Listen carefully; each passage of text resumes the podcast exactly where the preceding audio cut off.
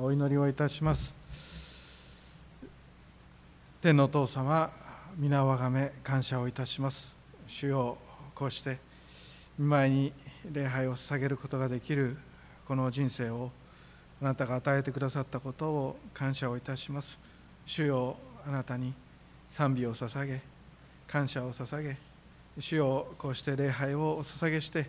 歩み出すこの週の初めあなたがどうぞこの1週間をどうぞ豊かに私たちを導いてくださりその導きに従って歩むことができますようにそして私たちを祝してくださることをとお祈りをいたします。今に集い礼拝を捧げる一人一人あなたがどうぞ死を整えてくださり御言葉によってあなたが神様さす行くべき道取るべき行動すべき決断あなたが指し示してくださることをお祈りをいたします。私が見るとなんと主の栄光が主の宮に満ちていたと。神様あります。どうぞ主を私たち一人一人精霊の宮だとおっしゃってくださる主の御言葉によれば私たち一人一人が主の宮であり栄光を満たしてあふれるばかりになって神様はこの世へと使わされていくべき存在であることを思います時に主よ御言葉によって私たちを満たしご精霊の豊かな働きが私たちの心の内に魂の内にありますようにお祈りをお捧げいたします。神様また御言葉を聞くだけのものであってはならず神様実行するものとなれとおっしゃってくださる御言葉を神様思い出すことでありますからどうぞ神様は今日聞くその御言葉の中に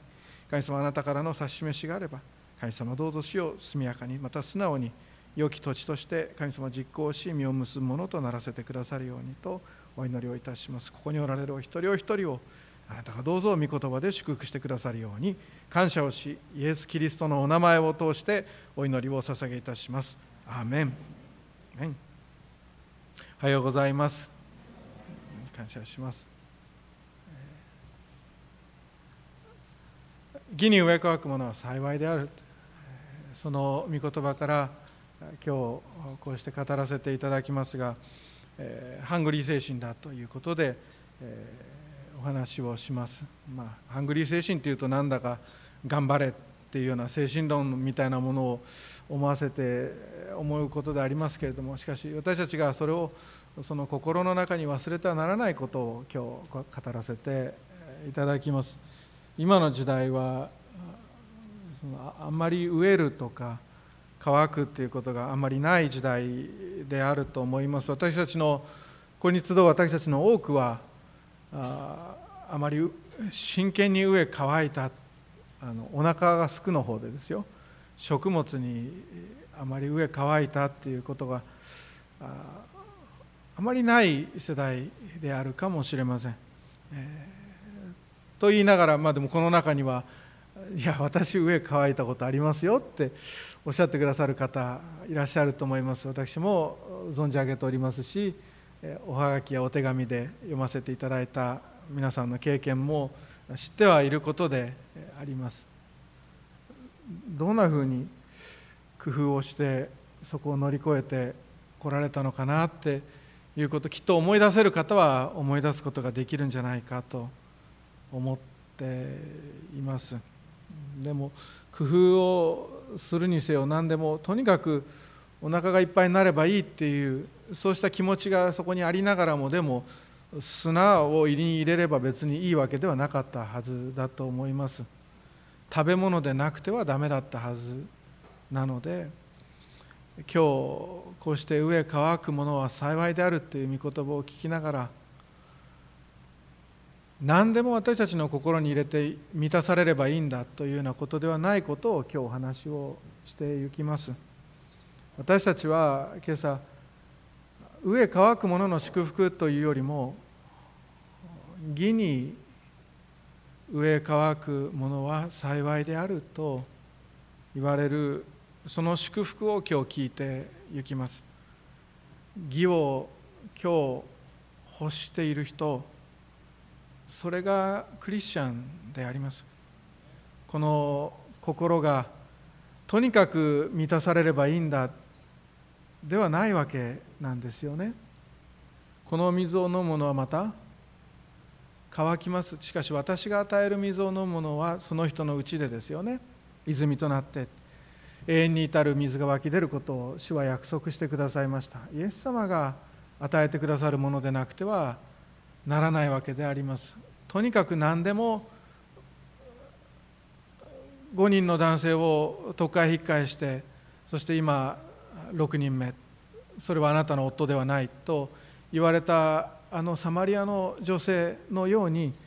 とにかく私たちの心が満たされればいいんだというような生き方では私たちはいけないわけであります。それは幸いな人生ではありません。義に植え乾く者は義で自分の心を満たしたいと願っている人は義でその人生を満たしたいと願っている人は義で私たちの周りの社会を満たしていきたいと願っている人はそれは飢えて乾いた状態だけれども幸いだと主は言われるわけです。それはその人たちはやがて満ち足りるからという主のお約束が今日この三条の説教の中に書かれていることを心に留めていけたらと思っています。私たちの心と人生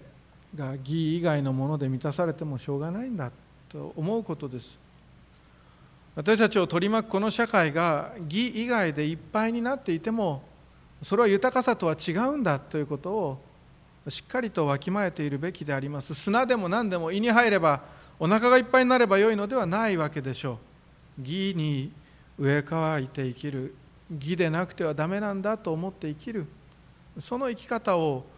私たちは今日御言葉から受け取っていきます。だけど聖書によればローマの3章によれば義人はいない。一人もいないわけで私たちは今日この場所にあって私は自分の義でもういっぱいになっています。今日のメッセージは私にはいりませんという人はいないわけであります。私たちは自分の義で自分で自分の義で義人になれる人というのはいないわけでそしてこの社会にもあるべき正義というのはいつも足りていないことでありますから私たちクリスチャンというのは常にお腹が空いた状態であります。いやそれは肉体がか肉体はお腹がすくけれどもクリスチャンは心がすくわけであります。いや心がすくというよりもそんな平和な話ではなくて私たちは心が義に飢え乾いているのであります。それがクリスチャン本当のあなたの姿です。一体どうすればこの私は自分の生涯を義で満たすことができるんだろうかと飢えている姿。一体どうすればこの私たちの周りにあるいろいろな問題を取り扱っていくことができるんだろうかと悩んでいく姿。それが義に植え替くクリスチャンの姿であります。しかし主はそう悩む人は幸いだと言われます。なぜならその人は満ち足りるからと主は約束してくださっています。今日このメッセージが主からの慰めの言葉になりますように皆さんの中で今日義に植え替えている人がいるのであれば私があなたを満たすあなたの口を大きく開けよう私がそれを満たそうと言われる主の慰めが皆さんに届きますようにと願っています。飢えているものは幸いだと聖書は言います。それを聞いて私たちはいや皆さんがそうか分かりませんがでもお腹を空かせて生きる人生って嫌だなって思うのがきっとほとんどの思いではないでしょうか。どうして嫌かって言ったらそれは不幸せなことだからと皆さんは思うと思います。けれども聖書は植え乾くことは幸いだっていうんですよね。義に植え替えているあなたは幸いだというわけです。何のこっちゃと私たちは思うわけですがあの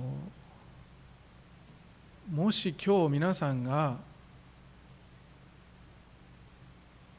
植え替きに気づいておられるならば幸いだと主はおっしゃっておられるわけです。死体はお腹が空きませんから。死んでいる人は飢えたり乾いたりすることはありませんから。飢えていることに気づくっていうのはあなたが生きている証拠であります。私たちは罪過と罪の中に死んでいたものであってそれがかつての私たちでしたがキリストにあって新しく生まれました。それで私たちは今霊にあって神との関係にあって霊が生きているわけです。であなたが今日もし私にはまだ義が足りないとこの世界にはまだ義が足りないと思うと飢えて乾くのであればあなたは幸いだと聖書は言うわけです。なぜならあなたはあなたの霊は生きているからです。生きている結果私たちの霊は腹が減る。食欲を感じるわけであります。私たちは飢えていることに気づけた存在なのであります。この世界には本当に大切なものとそれに準じて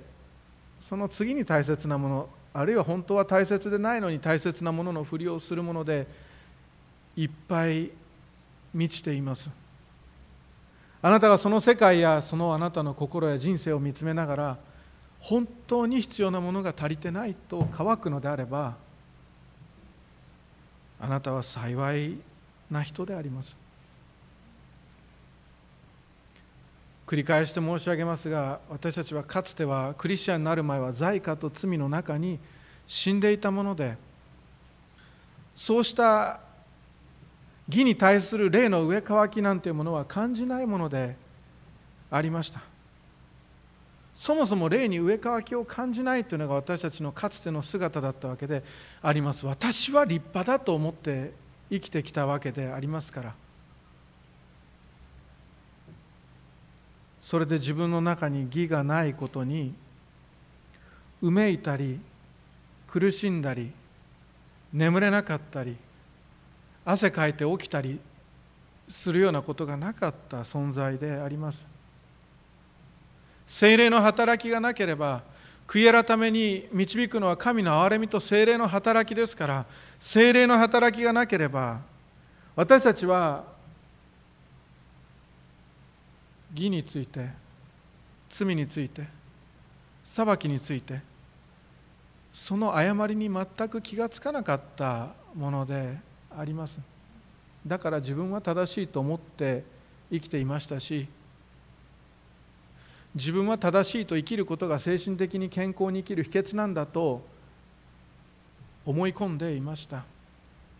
裁きなどないのだと思う人もいれば私は裁かれないと何の根拠もなく勝手に思い込んでいた人もいたと思います。これは罪ではないと。だってみんながやってるからと。そんなことで罪の基準が上がり下がりすると私たちは思っていました。世がそうだからです。世は罪について義について裁きについて誤りを持っています。私たち生まれつきの存在は世にあって罪過と罪に死んでいましたから自分の中に義がないことおかしいと思わなかった。それで安心をしていたことであります。しかしそこに聖書の言葉が入ってくる。研ぎが研ぎ澄まされた諸刃の剣として物事を真っ二つに分けるこの神の御言葉があなたはまだ義を持っていないとはっきりと指し示す。それで私たちはクリスチャンになる前に悩みクリスチャンになってからも義に植え替き悩んでいくのであります。やがて主が再臨されて私たちを完全にしてくださるその時までは。私たちクリスチャンというのはそんなふうにして義に植え替くものであります。それは植え替く人生ですからクリスチャンになってホッとすることも嬉しいことも楽しいことも山ほどありますしクリスチャンになる前には想像できなかった楽しい経験をいっぱいいたします。友達もできれば尊敬することができる人に会うことができる。兄弟と呼ばれる人姉妹と呼ばれる人がなんと世界中にできる。何とも言えない楽しい経験を私たちはしますがしかしそれとともに兄弟姉妹それとともに私たちの人生は上乾く人生であります。少し辛い人生かもしれない。けれどもそれが私たちが歩む命の道であります。なぜならもう名誉や地位で心が満たされるということがもうないからです。かつてはいやいや満ち足りたのかもしれません。でも私たちが地上の生涯を送ってクリスチャンとして生きる中で人が褒めることはたくさんあります。立派だと言われることもあるでしょう。それにふさわしい地位が与えられることも私たちクリスチャンは体験をしたり経験をしていきます。でもそれで心が満たされることはもうありません。なぜならキリストに出会ってしまったからであります。周りの人がノンクリスチャンと言っていいでしょうかクリスチャンになっておられない方々が必要としていないものを私たちクリスチャンは必要としてしまい彼らが必要としているものをにそんなに価値を置かないので誤解をされたりあるいは理解をされないということがあります。彼らが言うところはそんなこと気にすんなようです。でも私たちは気にします。義に植え替えているからです。飢えている私たちは義でなくてはダメなんだと他の砂でお腹をいっぱいにしてもダメなんだと義を求めてしまい飢えていない人たちから理解されないことがあるのであります。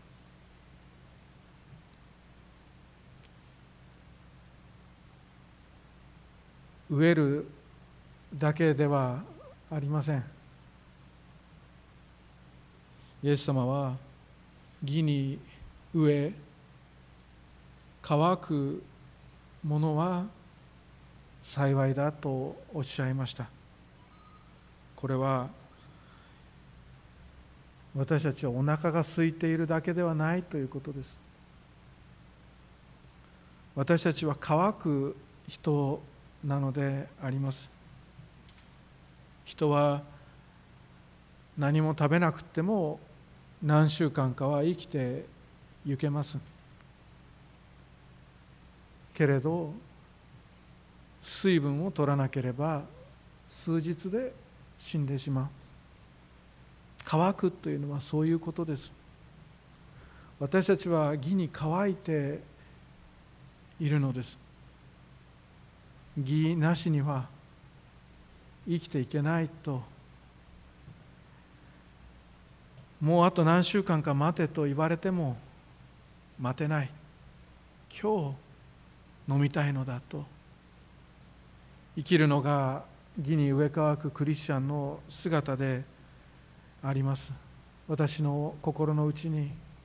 私の生き方に義が足りないことが分かっている。主よ満たさ満たさせてください。満たしてくださいと。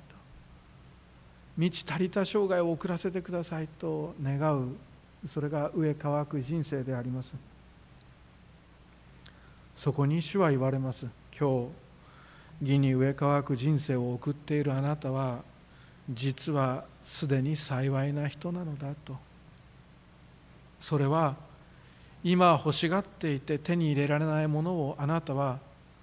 この地上においてはきちんと。しかしやがての再臨の後にあっては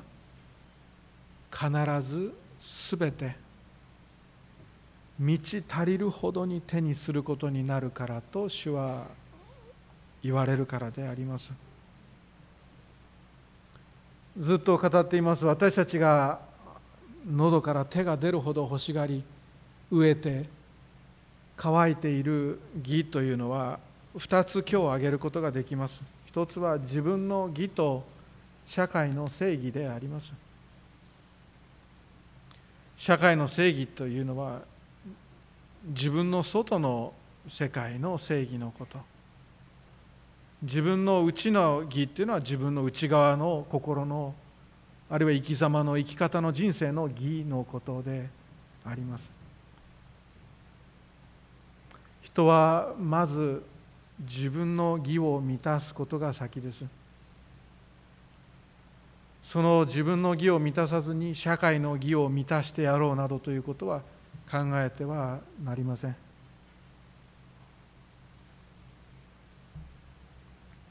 義に植え乾くと聞いて先生私義に植え乾いてますよと目をランランと輝かせて聞いてくださる方の中であそこのお店ひどかったんですって聞いてください私こんな目にあったんですよと。社会には義が必要だと私は思ってこの教会に来ましたと。あの人私にこんなことをした？信じられます？私は義に植え乾いているんですという人がいるかもしれませんが。しかし人の目の中の治療を取る前にまず自分の目の中の針であります。それを取り除くことなしに外の義に飢えるということはただ他人の罪を責めているだけです。自分のことを棚に上げて他人の罪を責めているだけです。そして他人の罪を責めることで自分の罪を見ないようにしているか自分の罪に気づかせないようにしているだけの話であります。自分は正しいと確信していて他の人々を見下している人たちにイエスはこのような例えを話された。二人の人が祈るために宮に登っていった。一人はパリサイ人でもう一人は酒税人であった。パリサイ人は立って心の中でこんな祈りをした。神を私が他の人たちのように奪い取るもの不正なもの勧誘するものでないことあるいはこの酒税人のようでないことを感謝します。私は週に二度断食し自分が得ているすべてのものの中から10分の1を捧げております。一方酒税人は遠く離れて立ち目を天に向けようともせず自分の胸を叩いていった神様罪人の私を憐れんでください。あなた方に言いますが義と認められて帰ったのはあのパリサイ人ではなくこの人です。誰でも自分を高くする者は低くされ自分を低くする者は高くされるのです。ルカの福音書18章9節から14節の御言葉です。ここに出てくるパリサイ人は自分の義で自分が満ちていると考えていました。しかし兄弟姉妹自分の義ではダメなのであります。私たちはそもそも義がないからであります。ローマの3章の20節から24節お読みいただきましたけど読んでみましょうか。ローマ3章20節。なぜなら人は誰も立法を行うことによっては神の前に義と認められないからです。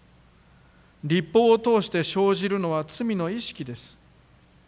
しかし今や立法とは関わりなく立法と預言者たちの書によって明かしされて神の義が示されました。すなわちイエス・キリストを信じることによって信じるすべての人に与えられる神の義です。そこに差別はありません。すべての人は罪を犯して神の栄光を受けることができず神の恵みにより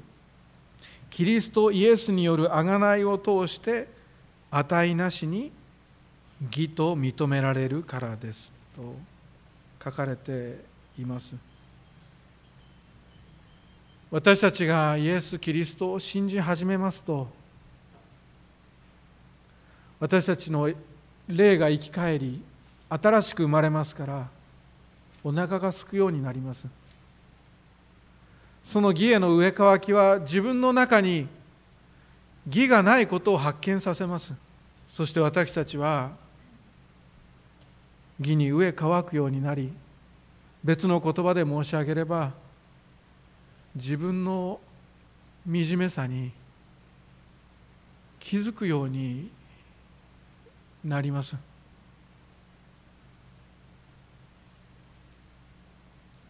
多分アーメンって言ってないんだけどみんな。でもクリスチャンあなたは絶対にアーメンと思ってるはずです。言わなくていいし何のことだろうって顔して聞いててください。古田先生おかしな話するなと思って知らない顔して聞く訓練をしてください今日ここで。けどあなたは絶対にそうだ。キリストを信じて生きる。キリストを信じた生涯っていうのはああ私はなんと惨めな存在だろうか。誰がこの死の体から私を救い出してくれるのか。と悩む生涯であります。自分が自分の義で自分を満たすことができないという惨めさに人は救われてやっと気づくのであります。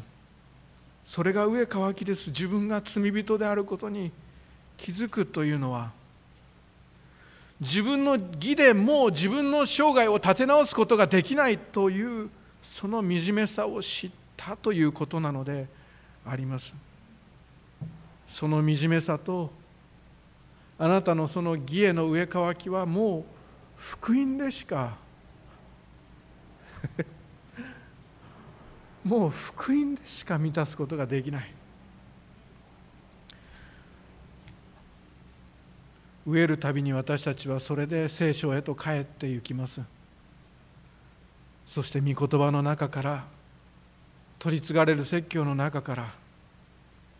もう一度十字架のもとに帰ってゆき主イエス・キリストの十字架の恵みに満たされて立ち上がるのであります。イエス・キリストの十字架の死はあなたの惨めさの死であります。あなたの罪の死であります。そしてそれだけではなくあなたの内側へと入ってくるイエス・キリストが間違いなく踏み行ってくださった正しい生涯の義があなたの中に入ってくるということであります。罪が出て義が入った。それが今日のクリスチャンあなたであります。これからもそれで私たちは義に植え替わくたびに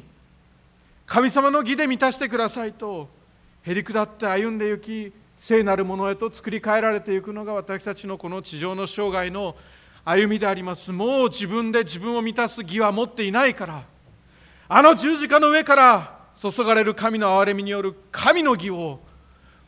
私たちの生涯に私の生涯に満ち溢れさせてくださいと願い歩むのが私たちの歩みであります。今朝自分の中の義についてもうそれが供給されないとその義の食料配給配給は私の内側からもう滞ってこないことが分かっているというならば義を自分の内側で作り出すことができないと分かっているのであればそれに気づいた人は幸いであります。今日イエス・キリストを信じなさい。そして神の義があなたを満たしていくことを信じるのであります。そもそも私たちは自分の義がなかった人間であります。でもキリストがあなたの罪を担いキリストが神の義をあなたに与えてくださった。私のわがままで自己中心的なこの人生が自分が褒められるかどうかで生きていたこの人生がキリストのあの聖なる自己犠牲に満ちたあの生涯に書き換えられたのであります。そう信じ告白することです。そうして私たちはこうしてまた立ち上がり福音に満たされて神の義を身に受けたと喜んで出かけていくその度に私たちはまた記憶障害を起こします。また忘れて上乾き。また忘れて上乾き。生涯繰り返してこの福音に立ち返らなくてはならない。私たちはいつも宮でこの福音と勝利の宣言を聞きながら地上の生涯を歩んでいかなくてはならない存在であります。だけど兄弟姉妹あなたは幸いです。いつかこの地上においてもあなたの義は満ち溢れてくるしそして将来御国においてあなたは完全に満ち足りるからであります。罪人のあなたは神によって義と認められました。信仰によって私たちは信仰を義認された。それを思い出して立ち上がるのであります。神に義とされたものとしてそれにふさわしい決断とそれにふさわしい行いとそれにふさわしい選択を繰り返していきます。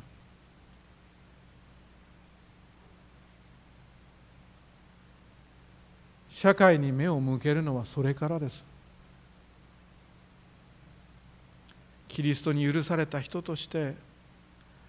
憐れみを持って生きていく。謙遜を持って生きていく。聖なることを求める上と渇きでそして世の光地の塩として世界に出ていくのであります。この世界におかしいと思うことがもしあるのであればそれを神の御言葉に従って神の愛と神の清さで満たしていくのであります。乾ききったところを神の愛と神の義で潤していくのであります。あなたの正しい人生とあなたの正しい決断であなたの周りを満たしていくのであります。それをやるたびにあなたは水を砂漠の上に注いでる気持ちになると思います。社会があなたが持ってくるそのクリスチャンの義で満ち溢れることはないように見えるからであります。それでも私たちは続けていきます。やがて主の御座からあふれる水が全世界を覆うようになるからその日まで私たちは義を世界へと配り続けていくのであります。将来私たちは満ち足りるから幸いなのであります。主の再臨とともにサタンは滅びすべての不義と不正と盗み汚れ争いは消えてしまう。でもその時まで私たちはハングリーで居続けるのであります。義に対して上乾いていくのであります。このくらいでいいやと思わないことです。ハングリー精神を持って生きていくのであります。そして教会と共にあるいは個人であるいは家族でこの世界に関わり続けていくのであります。敵を愛し祝福し憐れみ深く心清く平和を作ってゆくのであります。ちょうどこの三条の水訓がそう続いていくようにであります。社会の義に上乾け。そういうメッセージですね。古田先生分かりました。私は今から返信します。返信と、まあ、今何の返信なのか知らなかったですけど仮面ライダーになったりあるいはアンパンマンになったりして正義の味方になるんですねと受け取っていくのであればもうちょっとだけ考えてください。あのすぐ行動に移すタイプの人。よく考えてください。正義の味方ってなんだそれっていうことです。もうだいぶ有名になった表があってで、まあ、皆さんの中には知らない方多いかもしれません。知ってるっていう人もいるかもしれませんが正義の味方と悪の組織を対比した表っていうのが有名になりました。面白いやつです。正義の味方は自分自身の具体的な目標がない。悪の組織は大きな夢を抱いているっていう表です。正義の味方は相手の夢を阻止するのが生きがい。悪の組織は目標達成のために研究を怠らない。正義の味方は常に何かが起こってから行動をします。悪の組織は日々努力を重ねて手を尽くしている。正義の味方はいつも怒っている。悪の組織はよく笑うっていう表なんですが。別に悪の組織がいいって言ってるわけじゃないんですよ。そうではなくてただ私たちが社会や家庭における義に飢え乾く時にこの正義の味方の姿のままではいけないということです。社会を良くする職場を良くする家庭を良くする夫をもっと良くする妻をもっと良くする目の塵ですが。でもその具体的な目標も計画もなくただ相手が何か自分の気に食わないことをやるときにあるいは相手が間違いを犯すのを待ってそれから行動しその間違いを指摘し攻撃し相手の邪魔をして相手を動けなくするそれが社会的な正義だともし言うのであればそこには義を作り出す姿勢はありません。悪の組織は落ち着いたらまた再び悪を行うことであります。そしてそれをまたあなたは邪魔するだけの繰り返しです。それが本当に義に植え乾くものの姿でしょうか。あなたが本当に義に植え乾いてこの社会にこの組織にこの家庭に義があってほしいと心から願うのであればもちろん間違いを邪魔するっていうのは一つの方法かもしれませんけれどもそればかりして生きるのではなくそれらの人々により素晴らしい生き方がそれらの人々にはあるということを示してあげなくてはなりません。もっと素晴らしい正しい夢を見せてあげることであります。そしてそこに向かって邁進努力することができるように悪の計画悪の夢のためではなくその良い事柄のために義に向かって進んでいくことができるように目標を立ててあげそして助けてあげる。それが建設的な正義というものではないかと思います。そしてこのことはあなたが今大切にしているあなた自身の人生のことについても同じです。私には義がないと言って自分の邪魔ばかりするのではなくてダメダメというのももちろん大事ではありますけれどもそれだけではいけない。これから主よ私はどうすればいいのだろうかと義を求めていくことが大切であります。大切なんですね。先生じゃあどうすればいいですかというのであれば兄弟姉妹一緒に祈りましょう。神に祈ることです。まずそれが大事です。私をもう一度義に植え替わくものとしてくださいと祈ることです。主よ精霊の満たしを必要とさせてくださいと祈ることです。主よ世界が良くなることを喜ぶものとしてくださいと祈ることであります。そして悪霊の働きがやむことを喜ぶものとしてくださいと祈ることです。言ってること分かりますか？兄弟姉妹。悪霊の働きがやむことを心から喜ぶものとしてください。その要塞が崩れ落ちる時に私たちが喜びの声と賛美の声を上げることができるようにしてください。そうした心構えに変えてくださいと神に祈ることであります。それから悪のシステムや悪の連鎖を義を生み出す方向へと素晴らしい環境へと変えていく知恵を与えてくださいと神に祈ることであります。そう祈ろうではありませんか？兄弟姉妹。そう祈っていこうではありませんか？兄弟姉妹。主よあなたの勝利が私たちの糧です。私はそれに飢え乾いていますと。私をあなたの勝利に飢え乾かせたいそしてそれで私たちを満たしてください。ハングリーになりたいんですと主の前に出ることであります。外国で大きな教会を勃開しておられる牧師がおっしゃっておられました。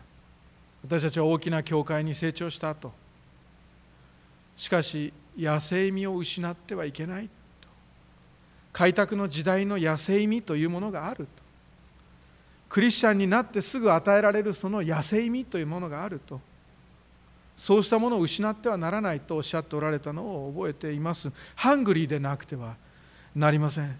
自分の清さについてもそうです。私たちを取り巻く環境についてもそうです。霊的なおかしさを正し義を生み出していきたいと心から願うその食欲を持ち続けていくことであります。ハングリーでなくてはなりません。この私の歩みはこれでいいのだろうかと。ハングリーでなくてはなりません。この教会の生き方歩み方はこれでよかったのかと。ハングリーでなくてはなりません。私が遣わされているその環境はこのままでいいのかと。その中に主はおっしゃってくださる義に飢え渇くものは幸いです。その人たちは満ち足りるからですと。お祈りをいたします。天のお父様イスラエルよと。幸いなイスラエルよと。誰があなたのように主に救われた民であろうかという声を聞きながら幸いである私たちの歩みをこうして聞くメッセージが続いています。先週に続いてもうひとたび主よ御言葉から私たちにチャレンジが与えられています。そのチャレンジを受ける時に私たちはだったら頑張ってみせるというような肉の力で動くことが許されていません。今日ここにへり下って主の前にこの魂はひざまずいています。主よどうすればよろしいでしょうか。主よ私たちをもう一度義に植え替くものとしてください。主よどうか私たちが精霊以外のもので満たされることがないように精霊の満たしを必要とさせてください。主よもう一度私たちを取り巻く環境が良くなることを喜ぶものとしてください。まるで砂漠に水を注ぐような体験が続いたとしても希望を失わずにやがて必ず満たされると信じて歩んでいくことができるように希望を与えてください。悪霊の働きがやむ時その要塞が崩れ落ちる時に私たちはがっかりすることなく帰って大きく主にあって喜ぶことができるような澄んだ心を私たちに与えてください。私たちが使わされていくその先で一体何と声をかけたら義を生み出す建設的な環境が生まれるのか精霊よ知恵を与えてくださり一幕教会に集うクリスチャン全員が知恵者として神様この世界に使わされていくことができるように知恵で満たしてください。主よあなたの勝利を期待いたします。あなたの勝利に植え乾かせてください。イエス・キリストの皆を通してお祈りをいたします。アーメン。